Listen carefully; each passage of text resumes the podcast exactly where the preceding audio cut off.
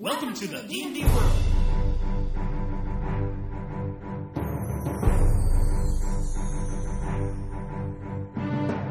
Olá, jogadores e DMs! Estamos aqui para o episódio 15 do Podcast Rolando 20. Hoje é quarta-feira, 11 de março de 2009, e hoje nós vamos falar do Warlords, do Senhor da Guerra. Eu sou Daniel Anandi, Eu sou o Davi Salles. E eu sou o Pedro Serrano. o Pedro joga com a gente lá na nossa mesa de final de semana aí em São Paulo, e ele vai dar as opiniões dele, vai botar aqui mais uma terceira visão aqui no nosso episódio de hoje. Então vamos lá para os e-mails.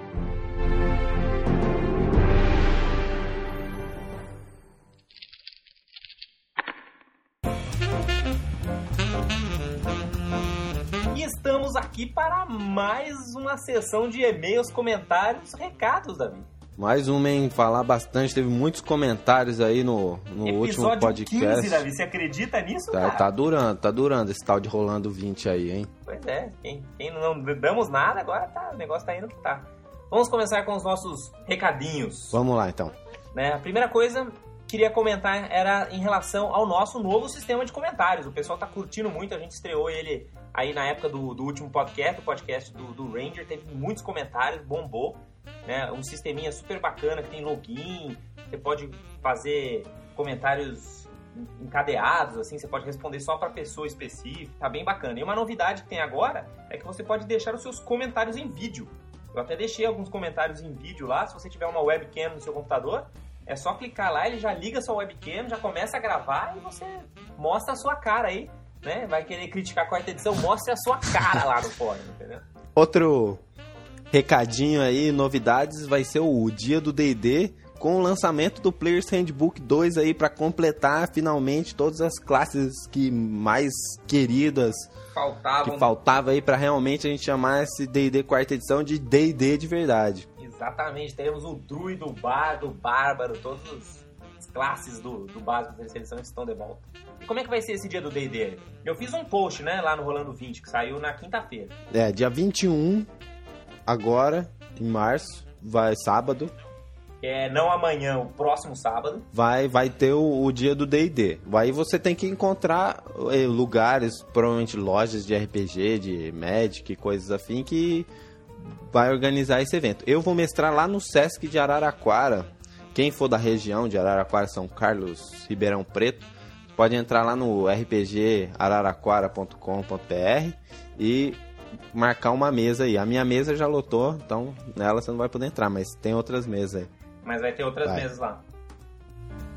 Então, eu também vou estar mestrando aqui na Legends do Brasil, que é a loja aqui de Campinas. É, não sei como é que tá a distribuição de jogadores, vou lá ver no dia. Mas vai ser lá na loja mesmo, fica ali perto do- dos estádios, ali do, do lado do estádio da Ponte Preta. Então, quem quiser também jogar um D&D, vai ter... Você vai poder fazer, jogar com os personagens todos de nível 11, uma Pergon Path, com personagens já com as classes novas do, do Player's Handbook 2 e o Paladino que eles fizeram, inclusive tem algumas, alguns poderes do Divine Power. Aham. Ah, e pra quem não conhece muito esse negócio do dia do D&D, cada jogador ganha a sua miniatura do seu personagem. Então, você não sai lá de mão vazia. E o mestre ainda ganha todas as miniaturas aí do monstro, dos monstros e tal. É uma aventura feita pela Wizards, obviamente. Eu já li, é legal. É, aquela aventurazinha bem light que você senta lá com a galera, entendeu? Mata uns monstrinhos, chuta umas bundas, salva uma cidadezinha. Ou agora você deve salvar alguma coisa melhor, que você já tá no nível É, 11, a né? ideia é você testar realmente aí essas classes do Player's Handbook 2 e ver, né, ver na prática como é que vai funcionar. E ver se você gosta, né? Exato. É, uma outra notícia é que o Monte Cook sabe, tá com uma novidade. Ele lançou aí um site que é o dungeonaday.com. É o basicamente é, o D&D Insider de quem não foi para a quarta edição.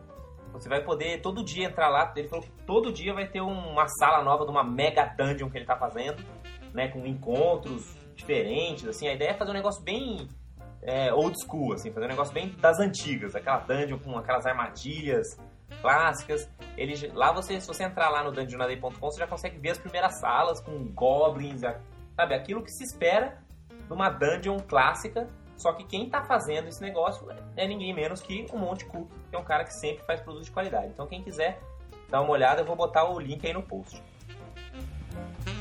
É, uma outra notícia rápida é que, bom, o Players Handbook está cada vez mais perto de sair. Né? A gente tem conversado aí com o pessoal. Para quem tá duvidando que esse cara saia, ó, vai sair o Players Handbook em português em breve.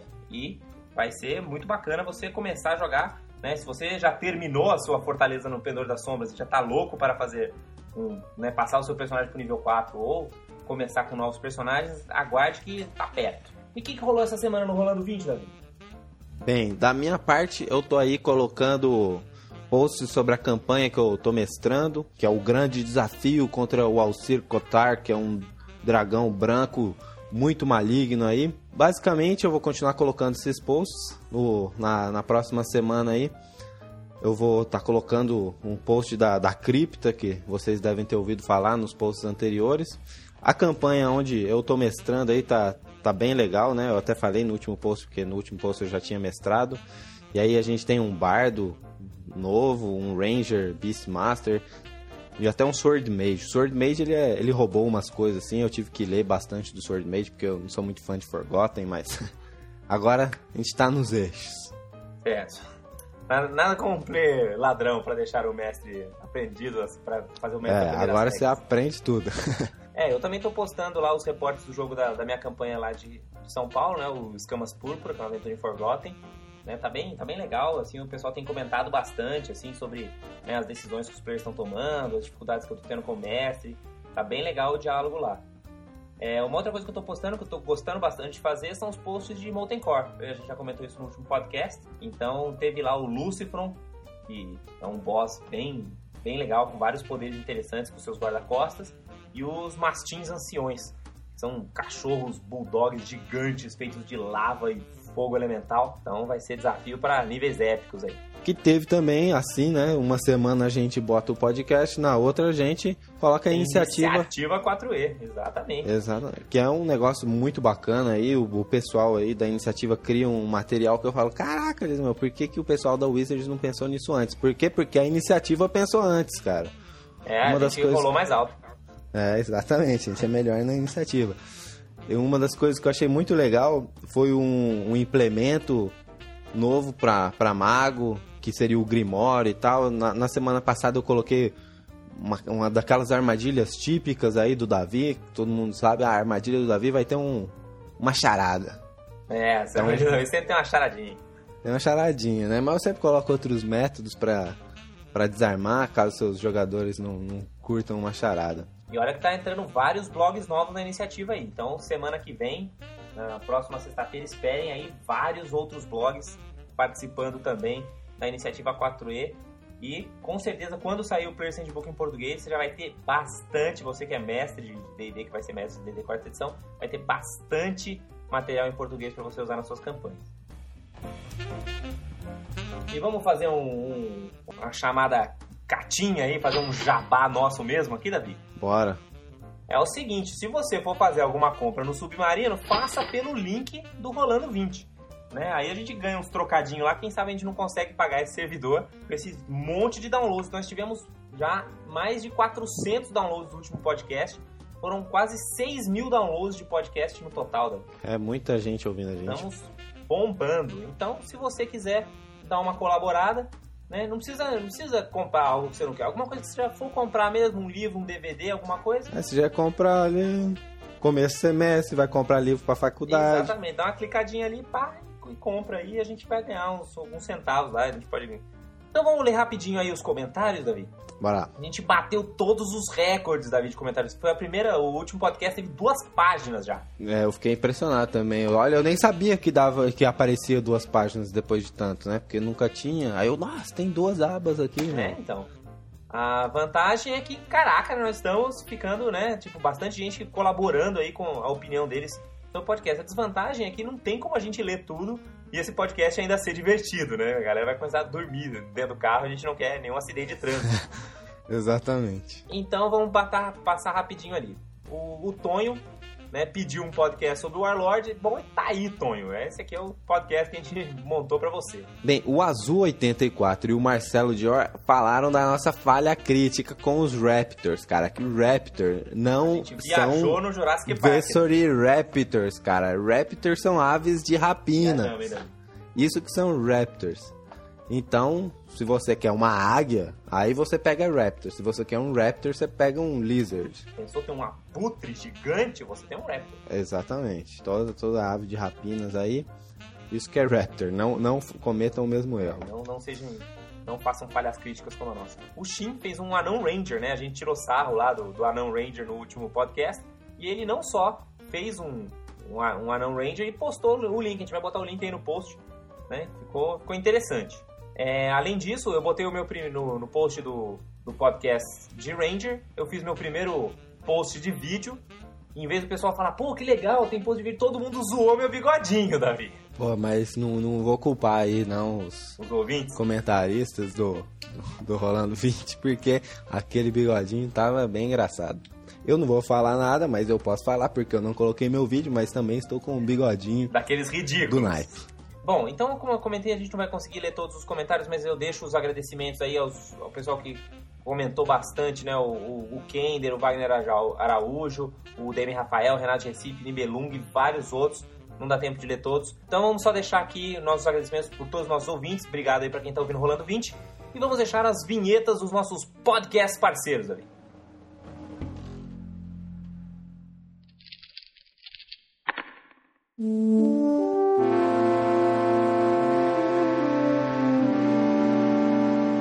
Olá, eu sou Marcelo, do podcast Vozes da Terceira Terra. Eu e meus colegas Neto e Rodolfo temos um bate-papo toda segunda-feira sobre os problemas mais comuns que narradores, TMs e GMs enfrentam. Sintonize-nos em vozes.mypodcast.com.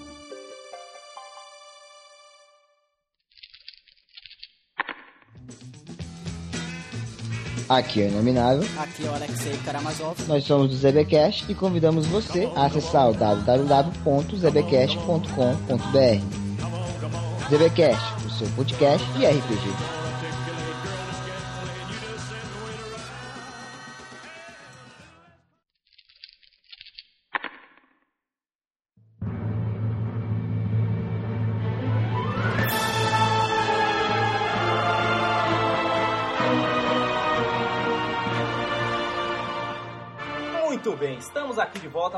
Tudo sobre o Senhor da Guerra, galera.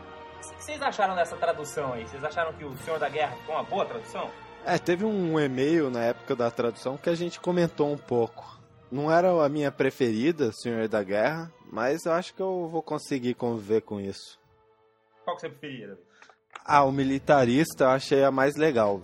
O que que você achou, Pedro? Ah, eu, eu gostei, particularmente falando. Ficou bem fiel ao nome do jeito que estava em inglês, mas se você parar pra pensar, toda a problemática sobre o senhor e a senhora da guerra, enfim, eu não vejo muito problema, porque se você parar pra pensar em inglês, Lord também se refere a homem sempre, então meio que manteve a mesma problemática que eles já deviam ter lá fora. Então eu acho que ficou bom. Mas você tem que concordar que War Lady soa muito melhor do que Senhora da Guerra. Sim, mas eu acho que na, na hora, assim, de um. De montar um personagem, enfim, você não chamaria ela de War Lady, chamaria ela de Warlord também. É como um título, não é bem um nome, Uhum. entendeu? Então eu acho que funciona legal É assim. que nem capitão, né? Você pode chamar de capitão. É, uma mulher de capitão, dá na mesma. Até porque pra manter essa coisa militar deles também, tem que ter um nome masculino, eu acho que faz sentido. Uhum. Bom, então estamos aqui para falar do Warlord, né? Os nossos ouvintes ainda que não estão jogando D&D quarta edição, talvez não conheçam direito essa classe, que é uma classe que apareceu... É, claro, já haviam várias versões dela sendo desenvolvidas na terceira edição, né? A gente teve o Marshall, que era muito parecido, né? E teve outras classes próximas, mas ela, é uma, uma- como classe básica, ela apareceu agora na quarta edição. Então, descrevam aí para os nossos ouvintes que não conhecem direito o Warlord, o que, que é esse Warlord? O que, que significa essa classe? Bom, o Warlord, na verdade, ele é um líder, assim como o clérigo, ou como outros, outros papéis nesse sentido, em bardo, latismo em geral. Mas ele tem uma característica interessante, que é o fato de que ele é um líder mais milizão. Ele usa força como atributo principal em qualquer um dos builds dele, ele vai pra frente no combate, segura bem, ou seja, ele é também quase tão bom na hora de segurar as coisas como um defender, apesar de não ser uma classe defensiva por natureza. E acaba sendo também um líder bastante tático, porque os poderes dele acabam sendo muito mais complexos na hora de utilizar. Ele shifta mais, ele dá muito HP temporário. Não é bem aquele tipo de líder que faz no buff mais cura propriamente dito. Ele acaba fugindo um pouquinho e acaba sendo Ou uma seja, ele tem aquela cara do clérigo, mas é diferente, né? Ele não vai ficar lá de longe, ele é um, vai mais pro meio. O que, que você curte no, no Warlord? né? Pô, eu curto bastante coisa no Warlord. Pra mim, o Warlord, tipo, quando eu jogava D&D, às vezes eu acabava montando um guerreiro e tal, que seria aquele general da guerra, que era o papel do guerreiro na terceira edição, né? O cara que conhecia o combate, conhecia as estratégias de combate, mas ele, as suas habilidades não, não demonstravam isso, né? No entanto, o Warlord faz esse papel maravilhosamente bem. Ele vai com tudo, mexe o tabuleiro, mexe as unidades, inspira seus colegas. Isso que eu acho o, mais legal do Warlord. Esse negócio de inspirar que você falou é legal, né? Uma, uma das críticas que o pessoal teve logo quando apareceu, né? Ah, vai ter um, um cara que cura que é né, marcial. Essa questão da, da inspiração aí. Você acha que funciona bem isso na mesa? O roleplay da coisa, assim, da cura do Warlord. É, ele não, ele não apela tanto pro divino, não apela pro arcano, ele acaba pegando mais no marcial. Mas eu acho que esse papel de Warlord de é, inspirar e de ser uma coisa mais tática em si, funciona legal sim, não tem muito o que dizer. Ele, ele acaba curando e fazendo o pessoal ter mais vigor pro combate como um líder de uma guerra normal. Se você parar pra pensar, se o líder cai, a guerra acaba. Então o Warlord estando lá é o que faz a galera continuar, apesar de todas as, as adversidades. Eu acho que funciona E como legal. você vê esse roleplay? No né? combate, ele não, não, não rola tanto roleplay. O pessoal não interpreta muito seus golpes, pelo menos na mesa que eu tô mestrando agora. Mas nem tem o nem tem o Warlord, mas o pessoal não interpreta muito no geral as habilidades. Então eu acredito que se tivesse um Warlord, simplesmente ia curar. Agora, na, fora do combate, eu acho que se ali você, o seu personagem demonstrar um cara que inspira os outros e É. coisas do tipo, os outros, na- nos momentos de combate, as- os outros jogadores vão conseguir imaginar que a mesma coisa que ele tá fazendo fora do combate, ele tá fazendo dentro do combate. É, porque pode ser muito isso realmente do, do sargentão, né? Da- pode ser tanto, pode tanto fazer aquele roleplay do cara, não, vamos lá, vamos soldados, vocês conseguem, né? E fazer um motivacional aggressive, assim. Mas também pode ser, como o Pedro comentou, né? Uma coisa mais tática mesmo do cara que tá lá, Uhum. né? Coaching, uma coisa né, mais, mais de técnico mesmo, né? Não, tente por ali e tal. Nem tanto motivacional, mas mais, mais general do que sargento, né?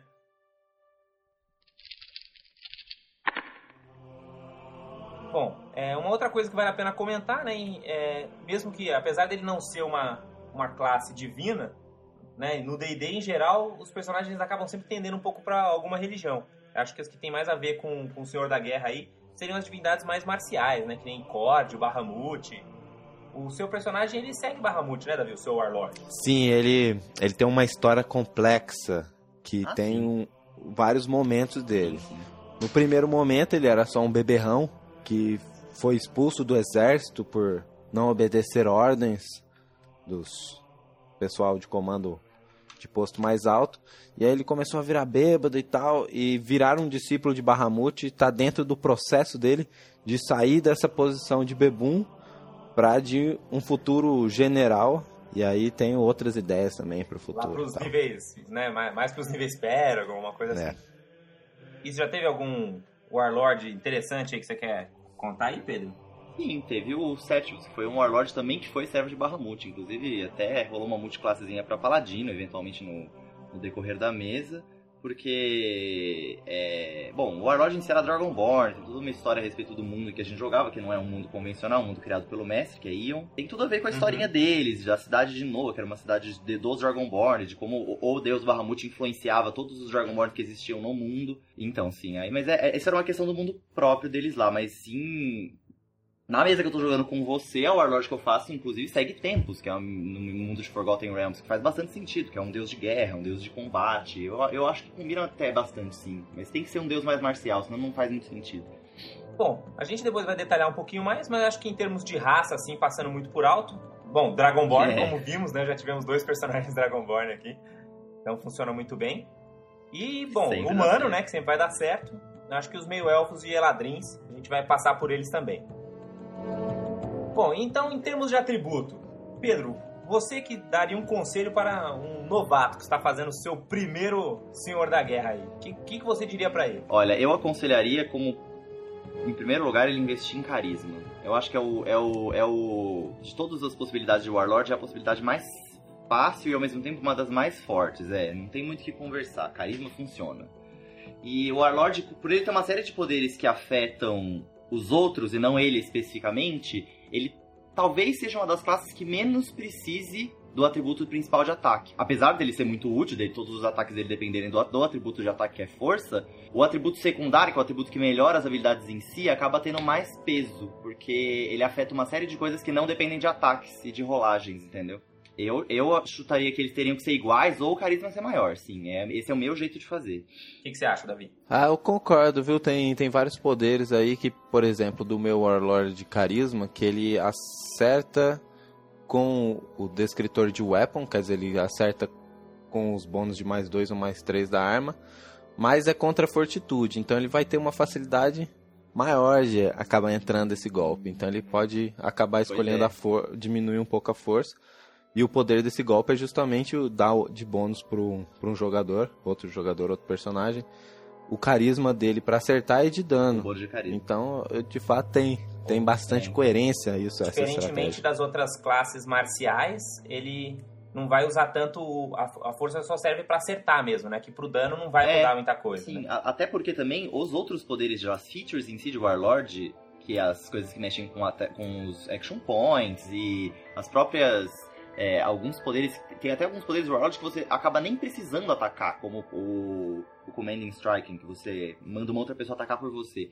Então, o Warlord ele pode negligenciar um pouquinho essa chance de acertar para poder conseguir colocar nos atributos que vão fazer as curas e os buffs deles ficarem mais fortes, que seria o carisma ou a inteligência. Legal, perceba que isso é uma coisa um pouco diferente aí do- das outras classes que a gente tá acostumado a ver, né? Geralmente o nosso atributo principal é o, o topo fácil, assim, é.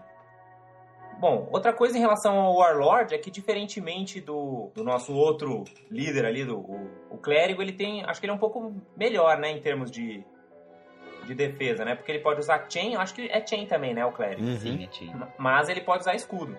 É, considerando que ele não É. precisa de uma arma grande nem nada Isso assim, né? faz muita Ele diferença. pode acabar usando escudo. Mas não, não é interessante um Warlord usar armas com reach de duas mãos? Sim, sim, é possível e em alguns casos é bastante interessante, porque todos os poderes de Warlord eles têm esse descritor de serem milis. Agora, a arma de Reach possibilita eles ficar um pouquinho pra trás, se for o caso. Então, na tática do combate dos quadradinhos em si, ter Reach faz muita diferença para um Warlord, porque ele pode mandar, aliás, atacar um pouquinho mais longe, enfim, tem uma série de vantagens. Em compensação, você acaba perdendo um pouco de defesa. Aí é uma escolha que vai de cada um. E tal- talvez também na hora do combate trocar a arma, se for o caso, enfim. Eu, eu, eu gosto da ideia de ter um pouquinho de reach, particularmente. Como é que é o seu Warlord lá, Davi? Não, o meu não, não tem muito reach não, e ele geralmente vai pra frente do combate antes mesmo do que o guerreiro. Mas essa é parte... Então é importante escudo, defesa. É, não, o, pri- o primeiro talento que eu peguei dele foi justamente usar o escudo pesado, né? Porque o Warlord só pode usar o escudo leve. Ele foi feito pra isso. Os talentos dele foram gastos pra, pra ir na frente. Acerto. Fazendo uma análise rápida aqui da- da- das perícias de classe, né? Que o Warlord pode usar. Ele, o Warlord ele pode usar tanto atletismo, diplomacia, tolerância, socorro, história e intimidação.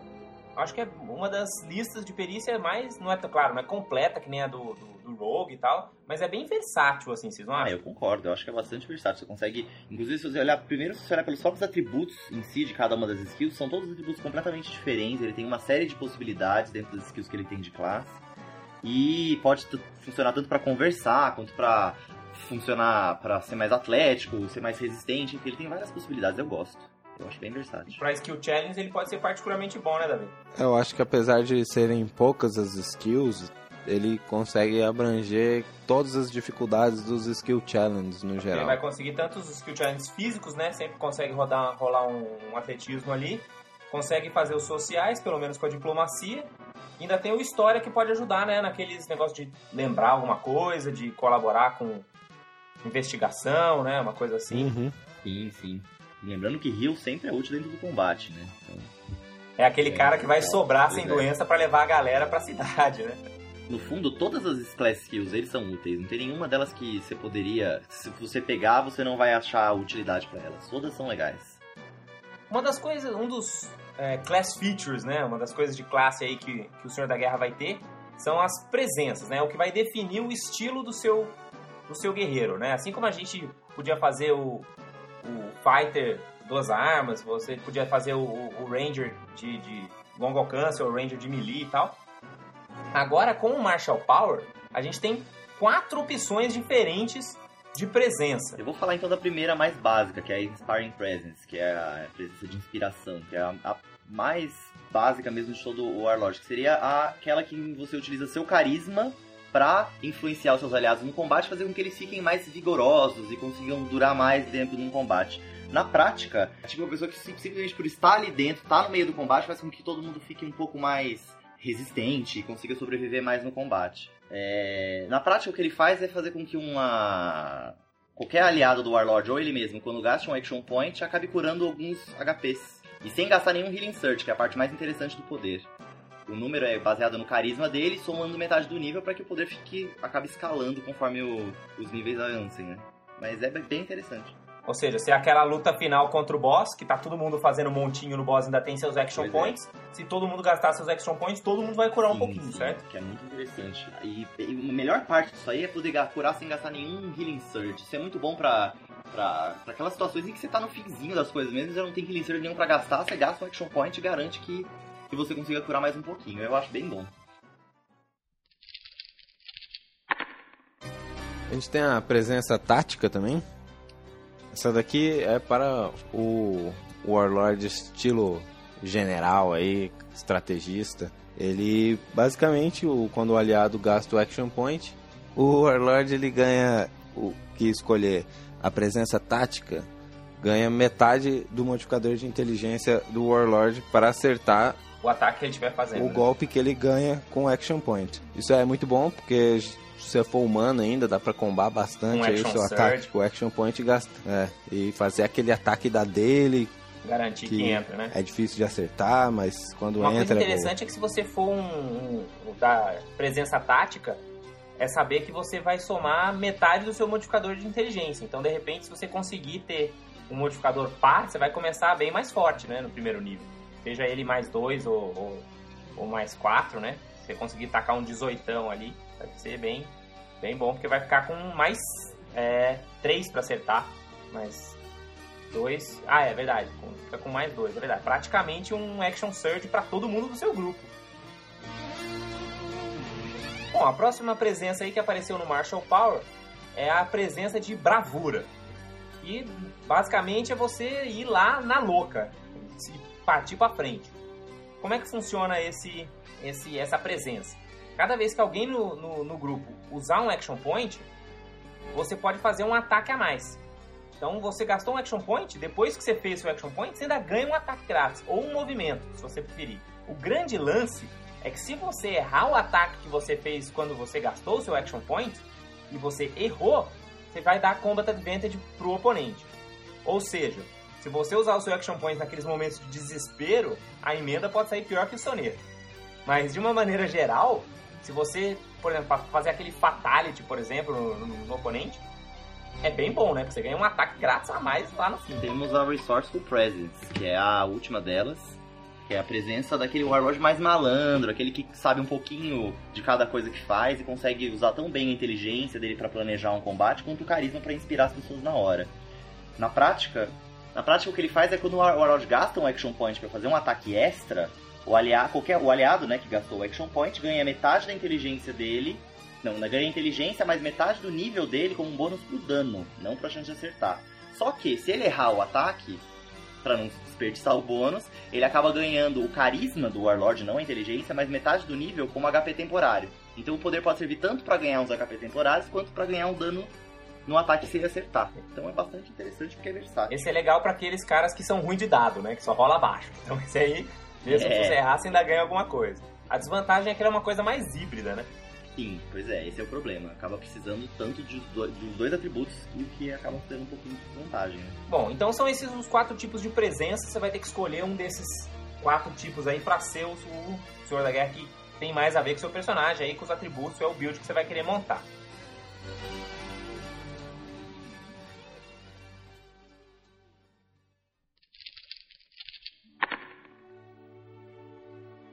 Bom, uma vez que você escolheu qual é o seu tipo de presença, não sei se você já escolheu ou não, mas tem que pensar em qual vai ser a raça do seu personagem. Qual, vamos fazer aquela análise rapidinha das raças aqui para ver o que funciona bem e o que não funciona tão bem assim com o Warlord. O Dragonborn faz talvez os melhores Warlords de presença inspiradora e de presença de bravura Uhum. também, que utilizam o carisma, porque o Dragonborn vai ganhar mais dois de força e mais dois de carisma. Bom, os atributos, claro, combam totalmente, mas tem mais alguma coisa que agrega valor aí no nosso Dragonborn, Davi, no nosso Draconato?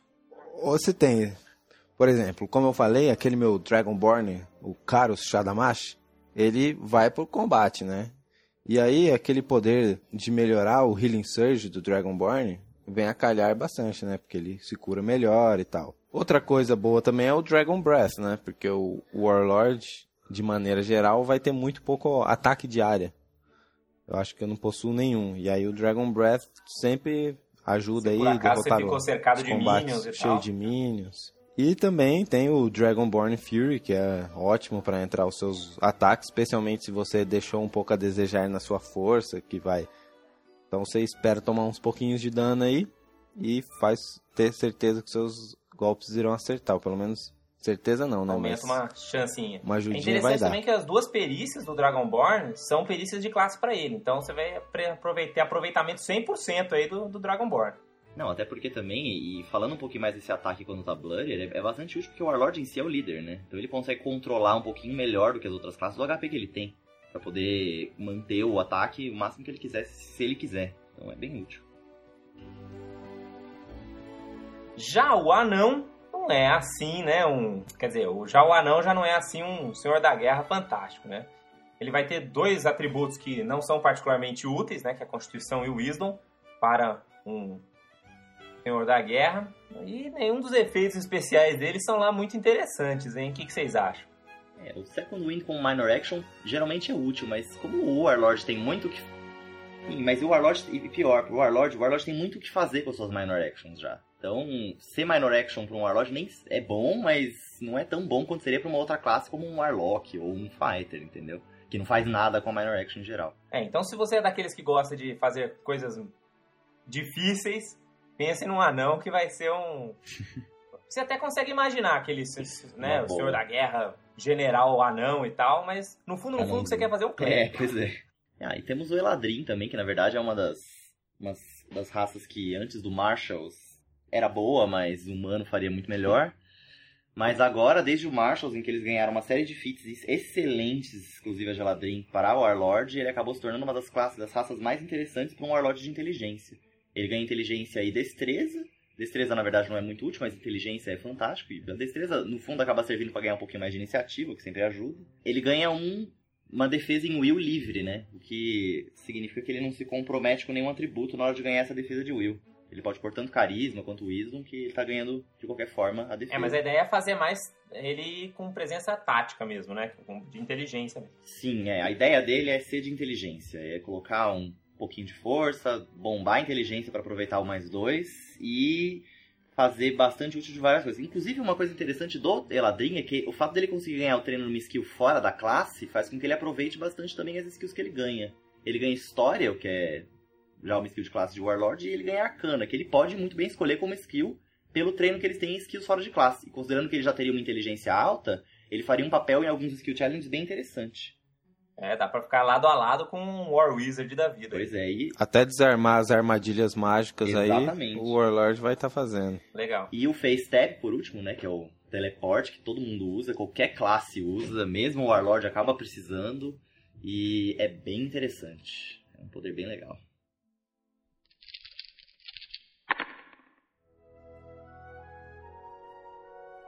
Bom, já os parentes aí dos Eladrins, né, os elfos que mandaram tão bem no último podcast dos, dos Rangers, os patrulheiros, agora eles já não vai estar assim tão bem, né? Assim como os anões, eles têm aí algumas limitações por conta dos atributos, né? Ele pelo menos ainda tem a vantagem de ganhar aí algumas proficiências com arma, né, longbow e tal, e ter o speed 7, que sempre ajuda um pouco, mas em geral você não vai ser tão eficaz como um elfo como com essas outras classes, né? Você vai acabar sendo penalizado. Embora o Elven Accuracy ajude um pouco naqueles poderes, principalmente os encounters e, e dailies, né, dos Warlords, que você tem que fazer que, que entre para dar um mega efeito pro grupo inteiro, assim, que é, que é interessante.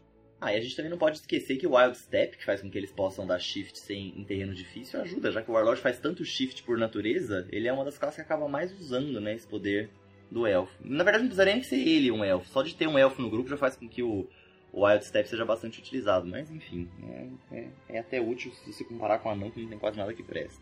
O negócio então não é ser elfo, é ser meio elfo, Davi. Meio elfo, meio elfo aí já é bem interessante, hein? Exatamente. Esse mais dois de carisma aí, os bônus de diplomacia, aquele negócio de usar talento tanto de elfo quanto de humano, que é, eu acho bem legal, eu sempre falo, mas o pessoal não liga tanto. E ele tem o Group Diplomacy, que é É uma coisa que é a bacana. cara de É Warlord bacana também, esse né? De dar mais um de diplomacia pra todo mundo do grupo, assim, é, é um negócio que não tem a ver com outras classes, mas tem a ver com, com o Senhor da Guerra. Uhum. E que se vocês estivessem fazendo um meio elfo, qual o poder de outra classe, at will, que vocês acham que seria interessante? Ah, eu fiz uma seleção aqui de alguns que seriam bem bons. Eu acho que um dos mais legais seria o Crushing Surge, que é um poder novo do Marshalls para Fighter. Ele tem aquela palavrinha Invigorating. Se você for treinado em Endurance, acaba ganhando os HPzinho temporário quando você bate e usa força. Então ele é bem legal. Mas tem umas outras opções mais interessantes, eu acho. Então, eu preferiria o de Mago, que usa inteligência, o Thunder Wave. Você bate no chão e empurra a galera e dá um daninho de área. É quase como um Dragon Breath. A questão é que geralmente quando você vai fazer um meio elfo, você vai acabar fazendo um Warlord de carisma, não de inteligência. Bom, você pode Então, pegar também o poder de bardo, de fazer os outros receberem pênalti de menos dois ou de serem marcados por um aliado. Sim. Esse de marcar do bardo é bem legal também. Esse é um dos mais legais. O problema desse do bardo e de pegar algum poder de Warlock pra ter uns ataques de longe é que você precisa de um também, né? Que atrapalha não vai conseguir usar o, o bônus da, da arma aí. Mas claro, considerando que é um poderzinho por encontro, que você faz meio assim, acho que tudo bem. É, então, até vale a pena. Muito bem. Já o Halfling, ele ganha lá mais dois de carisma, que é um pouco interessante. Né? O fato dele ser pequeno e não conseguir usar armas grandes, pra ele não é um problema, já que né, dano não vai ser real com ele nem um pouco, né? Então pra ele, o importante é só ter uma arma que dá mais Não, três, mas pra mim já tá Tem valendo um a problema pena. sim. O problema é ele não conseguir usar arma de reach. Se você gosta de um build de reach, ele não consegue usar nenhuma, porque ele não usa arma de duas mãos. Isso dá um, isso, isso dá um trabalho. É interessante também que ele tem o bônus, né, contra, de bônus no, no, no CA contra ataques de oportunidade, que é sempre interessante para ganhar um pouco mais de mobilidade lá dentro. E tem o Second Chance, que ajuda para qualquer classe também, né? Não é, não é particularmente bom, mas pelo fato de ter o mais dois de carisma, acho que ele funciona bem aí como um Sparring. Eu acho que jogar de Senhor da Guerra Halfling vai ser meio frustrante, cara. Porque ninguém vai levar ele a sério. Exatamente, cara. Você faz um Senhor da Guerra, o General Halfling, velho. Todo mundo vai chamar de mané. Rir da cara dele. Ué, mas cadê o general? Então, cadê o general? Meio centímetro de altura, é. Tem que olhar pra baixo, velho. Ah, de repente você pode fazer até um roleplay de um general mais bem-humorado, que, né, conquista as pessoas com seu charme e sensualidade. xerife não sei, né? Só uma ideia.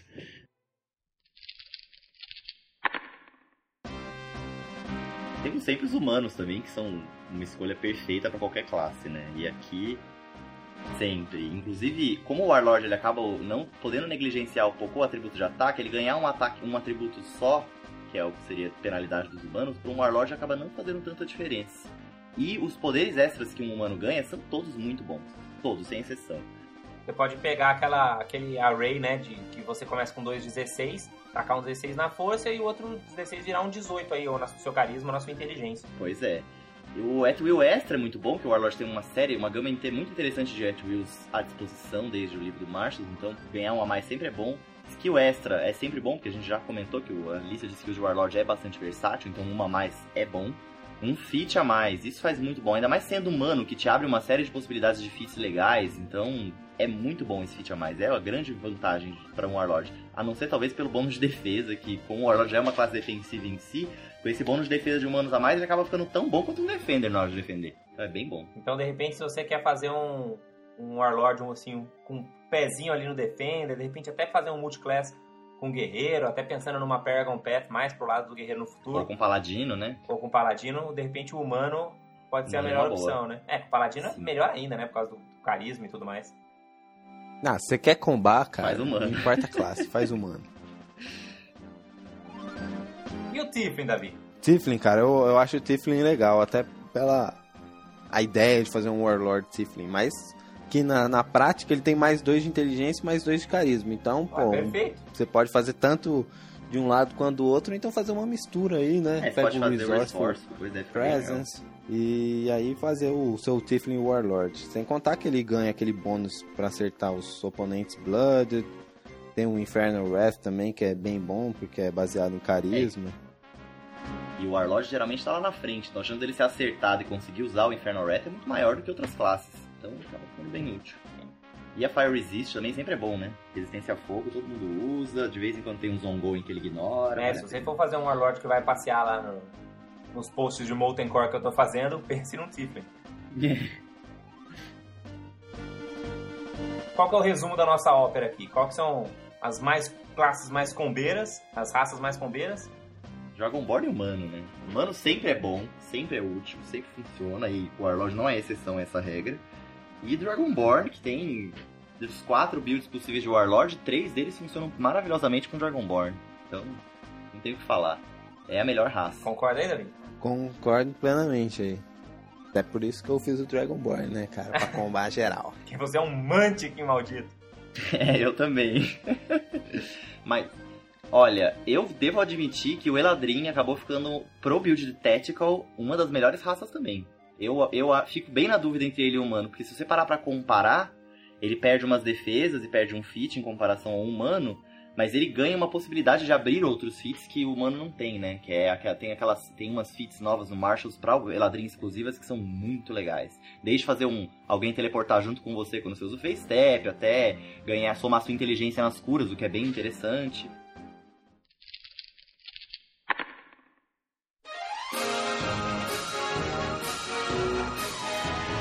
Bom, então vamos, vamos aproveitar então, já que você está puxando isso aí, vamos falar dos fits, né? Então você tá.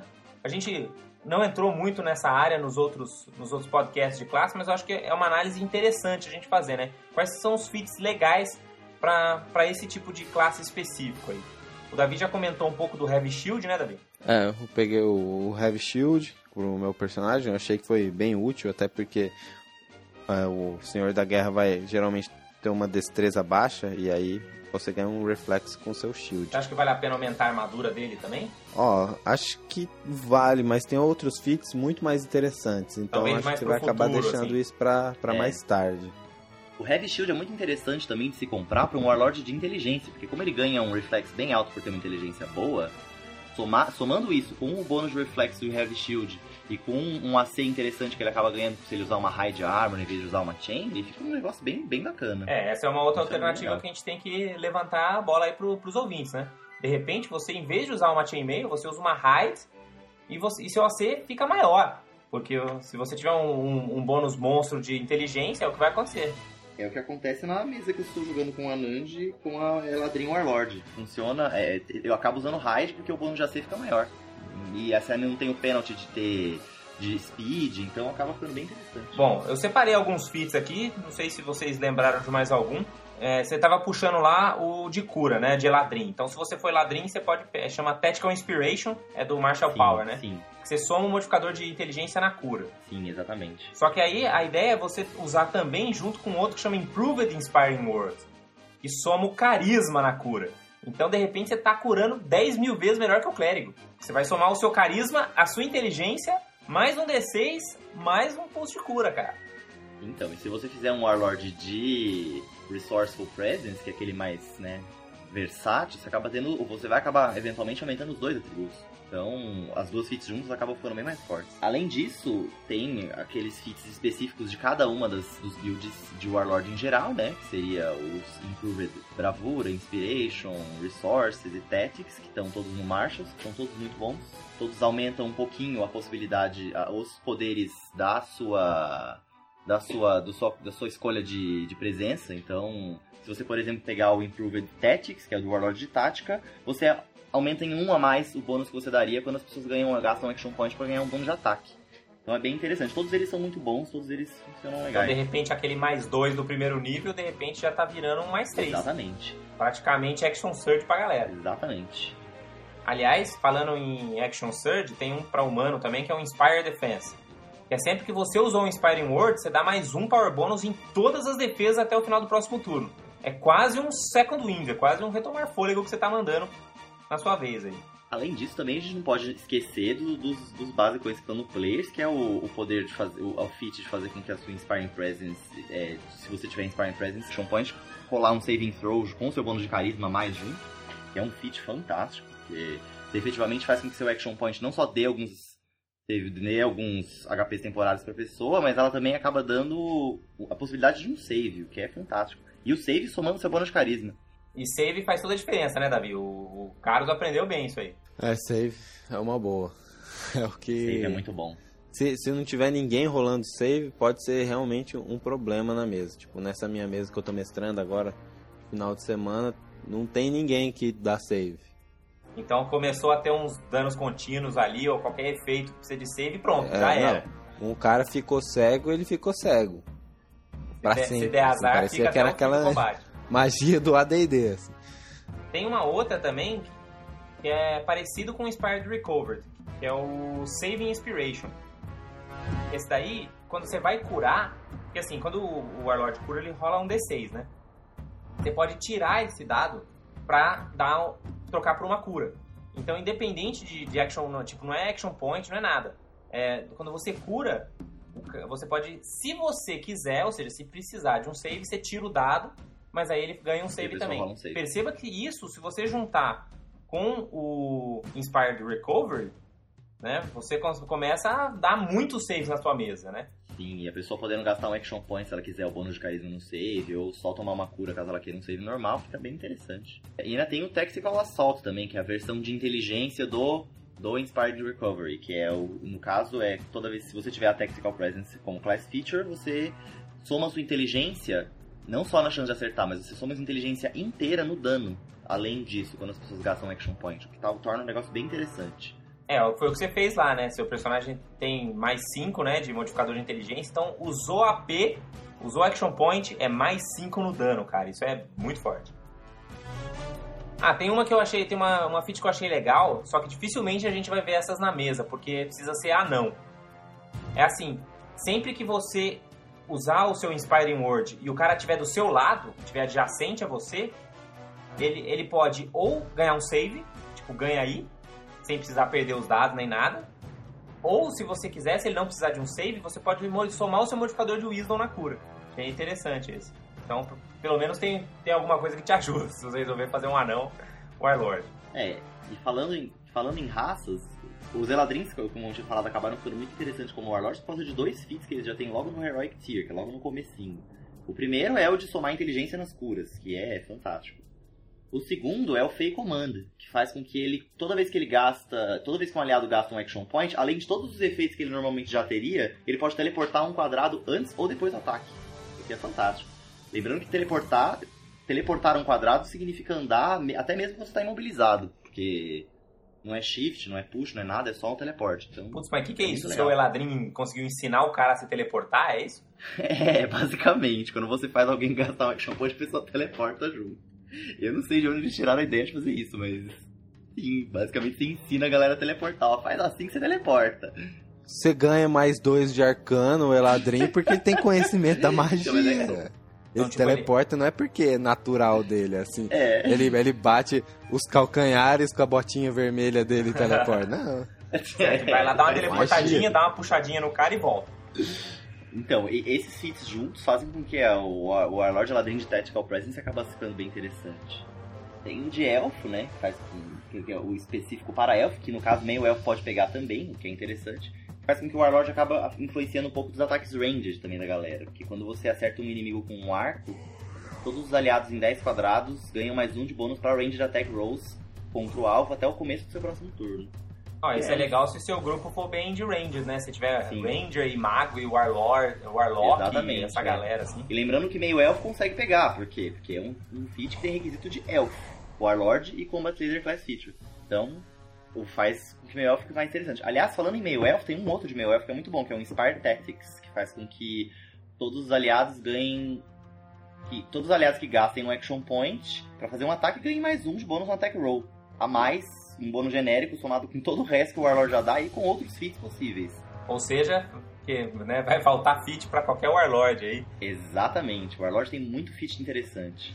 E quando sair o Player's Handbook 2 também, você vai ter que jogar todos esses feats fora e pegar os novos que vão ser muito melhores. É. Ah, mas eu tenho um outro aqui muito bom que eu acabei de ver, o Land Might, que é muito interessante, que toda vez que você faz, você dá um ataque pra alguém com algum poder de Warlord, a pessoa ganha mais um de bônus pra acertar. Isso é fantástico pra Ué, mim. Não é, não é, não é igual o, o do meio elfo? É, Land Might chama. Quando você, um aliado, faz um ataque que você deu com algum poder de Warlord seu, ele ganha mais um pra acertar. Entendeu? Não é com Action Point, é com um ataque que você ganhe, que você conceda com seus poderes de Warlord. É bem interessante. É bom, bom, dá uma turbinada no seu poder aí. Pois é.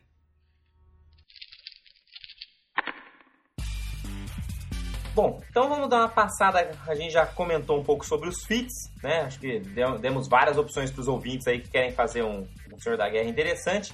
Então a gente vai passar rapidinho, senão esse podcast vai ficar huge imenso, em cima dos poderes aí, né? Então a gente tem os poderes at will e poderes de encontro deles.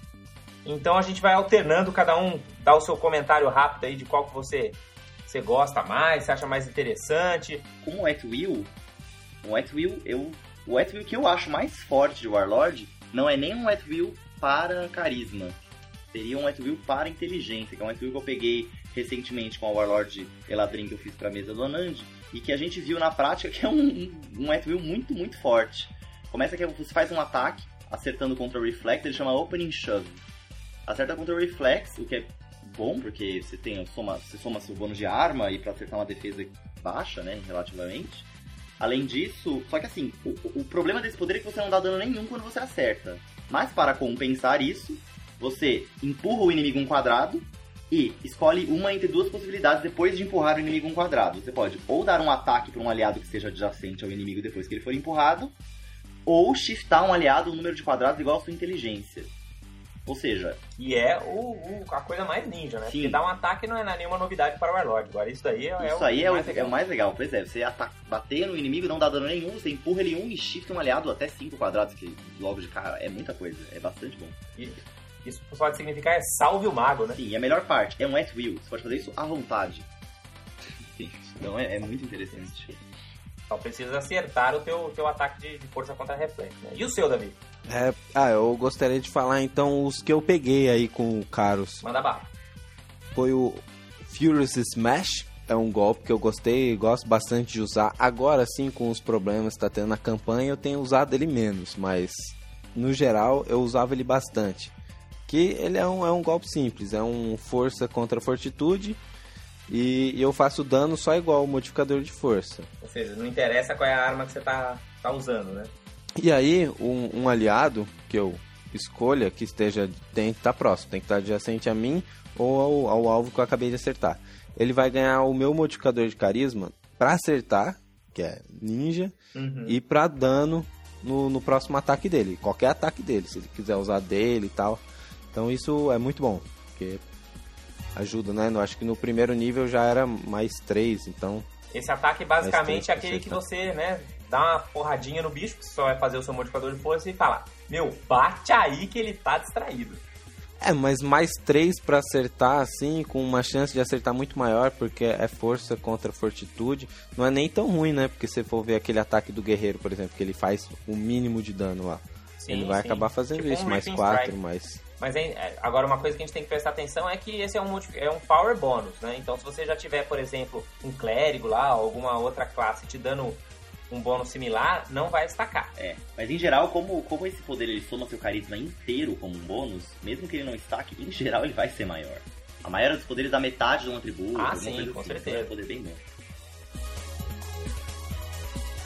Qual foi o outro que o Carlos pegou, Davi? Ele pegou o Wolf Pact Tactics. Que esse daí é pra você ganhar Combat Advantage sempre, né? Esse, esse é o poder que se o seu parceiro no grupo for um rogue, você tem que pegar esse daí.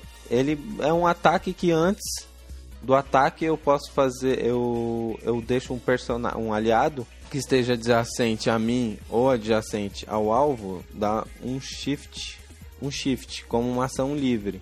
Basicamente, eu posso, por exemplo, na minha ação menor, dar um shift e depois ele dá um shift, e isso é praticamente impossível de eu não conseguir um combat advantage com dois shifts assim. Tirando se a criatura for gigantesca e tal, né? Qualquer É. criatura média com certeza estará flanqueada. Sendo flanqueado, né?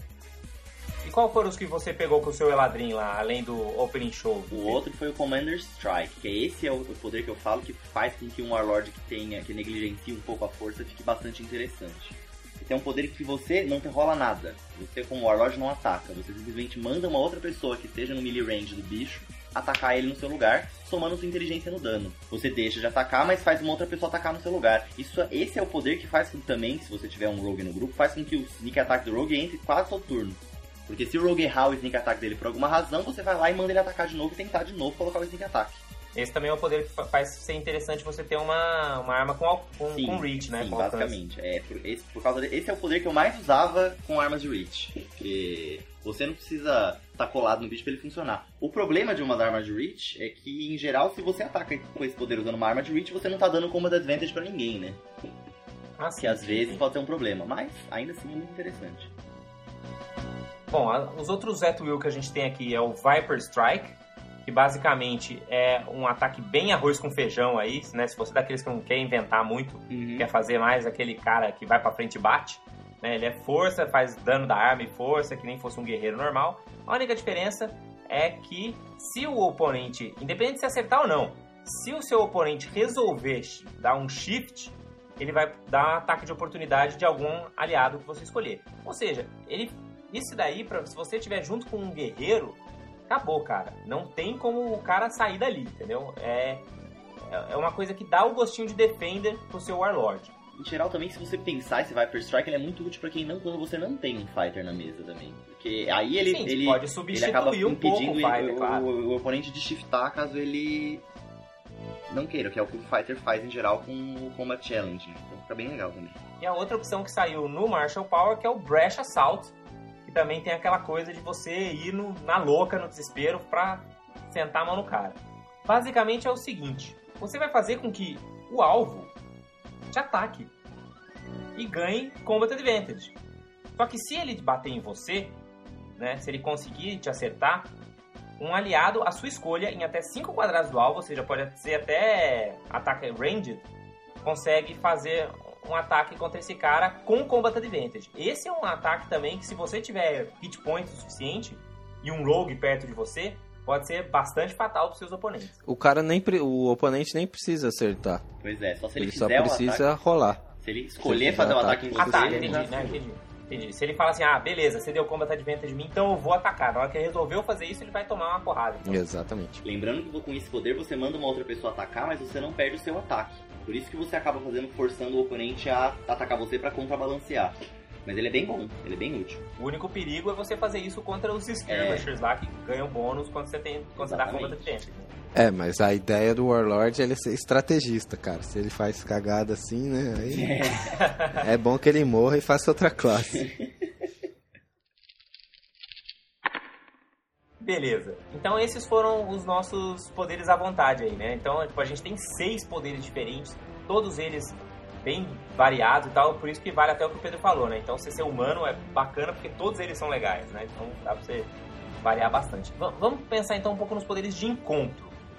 Cada um vai escolher o seu favorito aí da- das listas. Ó, o que eu escolhi pro Caros também, de poder por encontro de nível 1, foi o Myrmidon Formation.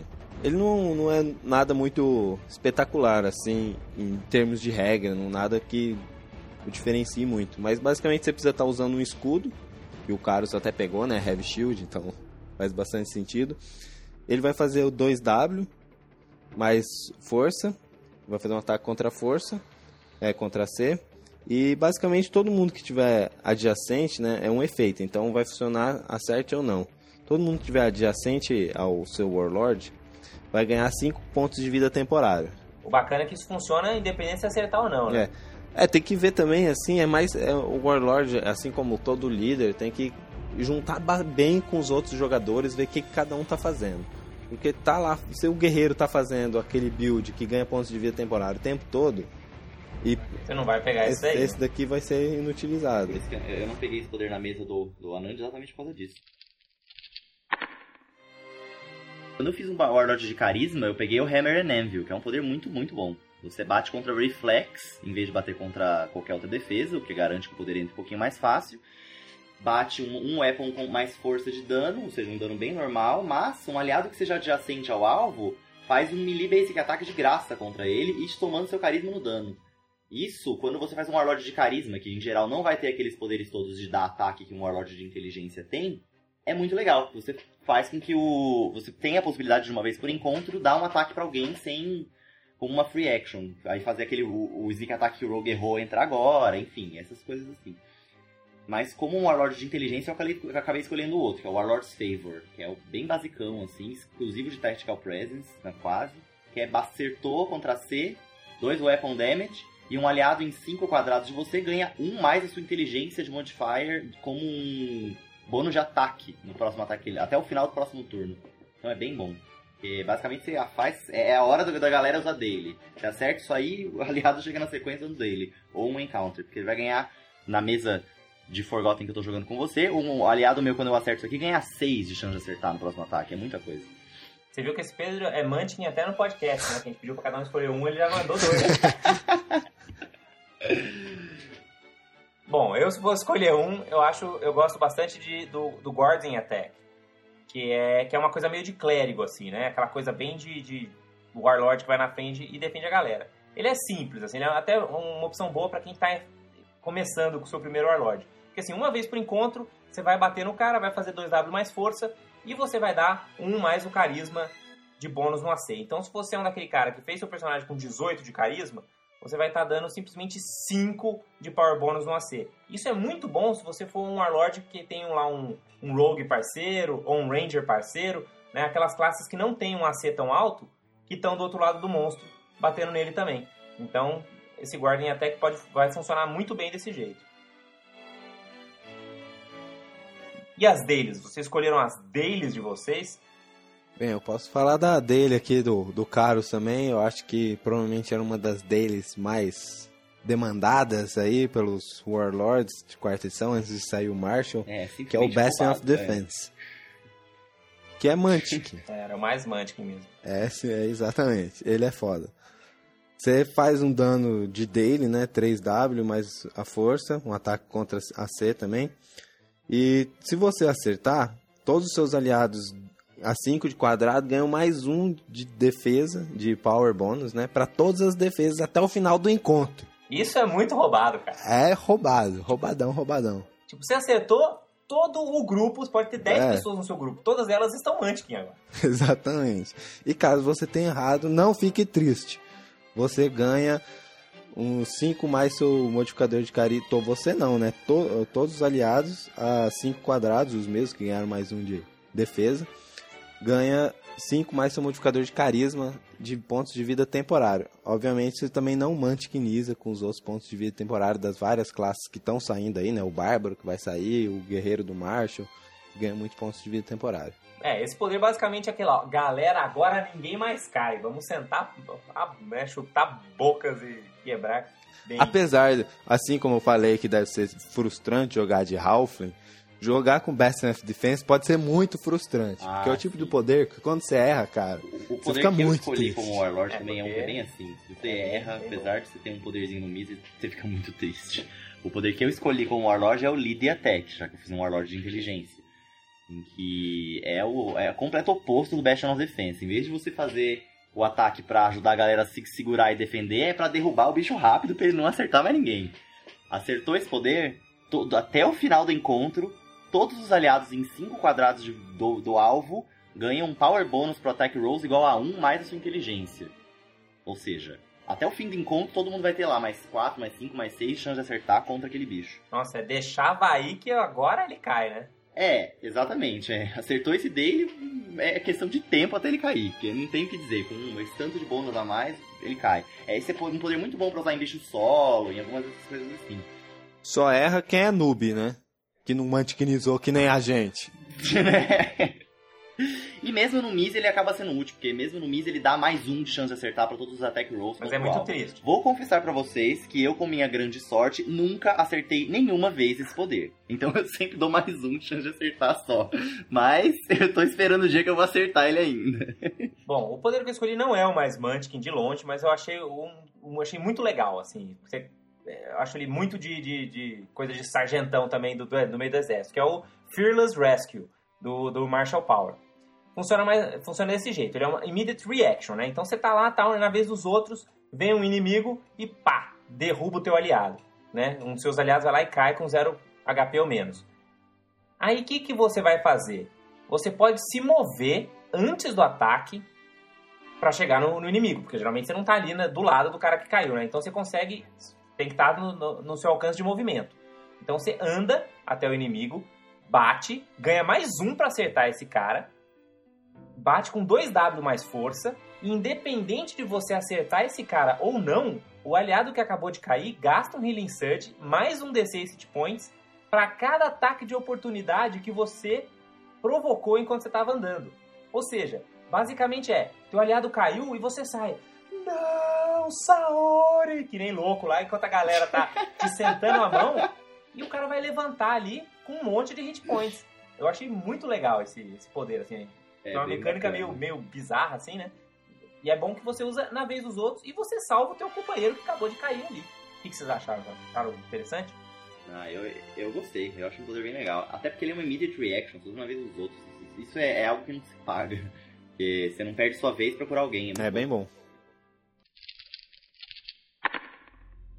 Vamos para a nossa parte dos Warlords icônicos. Né? Quem são os Warlords? Quem são os senhores da guerra que a gente imagina aí na, nas histórias clássicas medievais, no, nos filmes, nos livros, que a gente consegue imaginar? Fala, pô, esse cara era um Warlord. Quem, quem que vocês diriam? O primeiro que vem na cabeça de todo mundo é o Rei Arthur, né? É o grande Warlord que todo mundo vê, todo mundo conhece, todo mundo sabe, todo mundo já ouviu falar do Rei Arthur e sabe que ele era um líder estava lá na frente, por exemplo. Ele ia lá, pegava na espada e brigava e lutava e estava lá na frente de batalha junto com todo mundo. Eu acho isso. Berrando Lancelot esse aqui, Galahad pega aquele ali, por aí vai. Exatamente. Só não pega Guinevere. Aliás, né? Pois é, né? é, né? Meio que não deu certo. Acho que ele empolgou demais ali, né? Que ele pega não sei quem. Um Warlord, eu acho que talvez seja o Warlord mais famoso da história da humanidade aí é o Alexandre o Grande. Eu boa, acho que o Alexandre boa. o Grande está mais para para um warlord tático, né? É o grande general. E, o, enquanto o, o Rei Arthur aí tá como um, presença, inspiring presence. Pô, o Alexandre conseguiu praticamente quase unificar o planeta inteiro, né, cara? Ele era o maior de todos os generais, assim. Então, realmente era o cara que sabia exatamente achar os pontos fracos aí do, do oponente, né? E é legal você pensar nesse roleplay, assim, né? Negócio de um cara até mais. Ele não precisa ser tão animadão, né? Não precisa ser aquele cara carismático. Ele simplesmente tem aquele, é aquele cara meio professor Xavier, assim, né? O cara que é o mastermind por trás do, do grupo ali. Uhum. É, isso eu acho meio estranho até no, no Warlord de bravura, assim, porque ele fica meio que aquele. Que nem o Carlos, assim, ele tende a ir na porrada meio de frente, mas o Warlord eu acho que é aquele cara que apesar dele poder estar tá lá na frente inspirando todo mundo, ele é o cara que pensou muito bem antes de estar tá lá na frente, inspirando é. todo mundo. Ele, é o, ele pensa bem como é que vai rolar esse combate. Né? É, nesse aspecto. Então, se você é o cara que gosta de palpitar na vez dos outros, esse tipo de coisa, faz um Warlord que pelo menos você pode dizer que é roleplay. uhum. É, sempre tem, tem um, na mesa, assim, né? Então, bom, beleza, você faz um Warlord, ó, não, eu tô fazendo meu roleplay aqui, cara, não vem com essa conversinha, não. Exato. Um que eu lembrei também, né, que eu tava escutando lá um Rapadura Cast, a galera tava comentando desse filme, é do. É o William Wallace, cara. É, verdade. E o cara tá lá na frente dos exércitos gritando pra galera: Ó, oh, galera, nós vamos pegar esses ingleses malditos.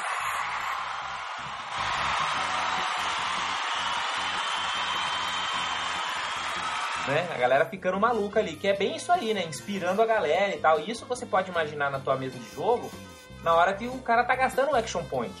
Né? Então, cada vez que alguém na sua mesa, se você quiser fazer um roleplay assim, cada vez que alguém na sua mesa gastar um action point, faz um roleplayzinho lá do seu Warlord, né? Porque é essa hora que ele vai tá dando o, o bônus de classe dele para as outras para os outros, jogadores, outros personagens, né? Então, se você é um Disparate Presence, é essa hora que você vai chegar e vai falar: Não, vai lá, é isso aí, você consegue, fulano, né?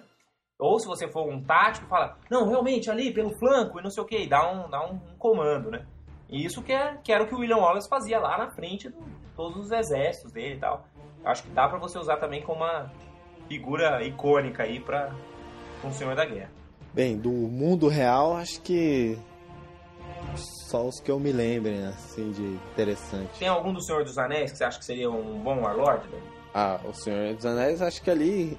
É porque o Senhor dos Anéis, por não ser muito DD, né? Pode ser praticamente. Qualquer um. Você pode dizer que. É, quando, quando o Aragorn no terceiro livro vira rei, ele vira um Warlord, basicamente. Ele vira, pega o Paragon Pass dele lá e em vez de pegar um Paragon Pass, escolhe virar um, um Warlord. Ele é daqueles players que vai virar pro mestre e fala: Então, mestre, eu posso trocar todo o meu personagem, todos os atributos e todos os poderes? Ai, ai. Mas fala: Tá bom, vai, faz outra Exatamente. ficha aí com o mesmo nome. E o Aaron, por exemplo, eu acho que É, também eu tava mais Aaron com também. Warlord. Tem daqueles Warlord que pegou os feats Munchkin de Eladrin, né? É, exatamente. Típico Warlord ladrinho lá. Um que, eu, um que eu pensei aqui também. Ele só não teleportou. tá? Quando ele teleportar, aí fechou. É, aí a gente tem certeza. O- um que eu pensei foi o, o antigo rei de Cormer, o Azum IV, que embora no AD dele fosse um fighter nível 20, né, com certeza na quarta edição ele seria um Warlord, porque ele na verdade é, ele é totalmente inspirado no, no Rei Arthur, né?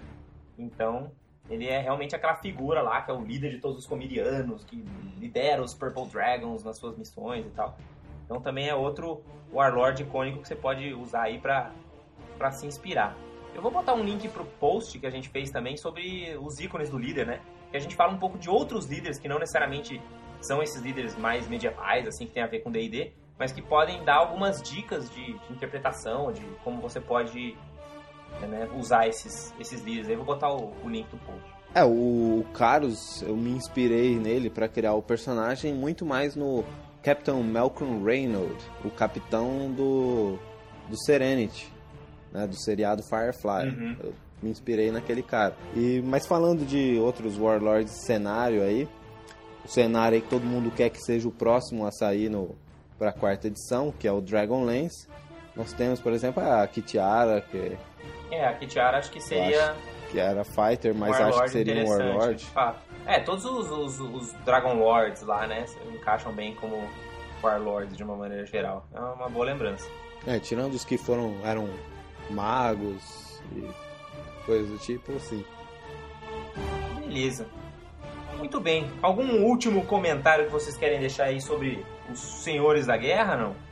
Ah, eu diria que o Warlord, em geral, apesar de ser uma classe é, muito legal e tal, eu, eu, eu acho que eu, a mi- minha dica que eu daria pra todos é que eu não aconselho o Warlord pra alguém que seja bem iniciante, assim, que nunca tenha jogado e etc. Que é uma classe um tanto quanto complicada.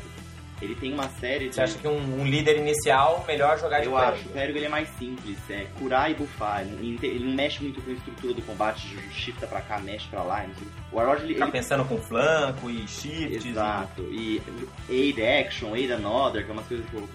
O Warlord às vezes ele tem umas posições em combate em que ele acaba não tendo muito o que fazer, é melhor ajudar outra pessoa a atacar do que atacar você mesmo, enfim. Então, eu acho que é, por ser uma classe muito tática, muito mais. Então ele, ele acaba precisando de um pouquinho de experiência. Então eu aconselho o Warlord para alguns players um pouquinho mais experientes. Se você é um player mais inexperiente, eu aconselharia você jogar entender como funciona tudo e aí se quiser fazer um Warlord depois. Alguma outra dica aí, Davi? Ah, eu acho que você é uma dessas pessoas que olhou o Warlord e falou, "Ugh, acho que devia dar uma chance pro Warlord. Eu acho que o Warlord teve um pouco de críticas, assim, né? Acharam uma classe meio paia. Até por, foi por isso que eu fiz um Warlord Dragonborn também, né? Pra testar o que tinha de mais novo, né? Na quarta edição. E eu não me arrependo, não. O, o Warlord foi, foi bem bacana. E o roleplay dele eu acho que é bem desafiante, né? É um negócio bem legal. Assim como o Clérigo também, eu acho que é uma das classes que tem um roleplay mais desafiantes e interessantes para você fazer. Muito bem. Então, agradeço aí a presença do Pedro. E claro, mais uma vez a gente convida vocês a irem lá no nosso no, né, no rolando20.com.br e botar seu comentário. A gente está com um sisteminha de comentários lá bem legal. Fiquem à vontade. Obrigado, Pedro, pela participação. E até a próxima. Até mais, pessoal. Rolem 20. Ou pelo menos façam outras pessoas rolarem 20. Exatamente. Boa, boa. Dungeons and Dragons.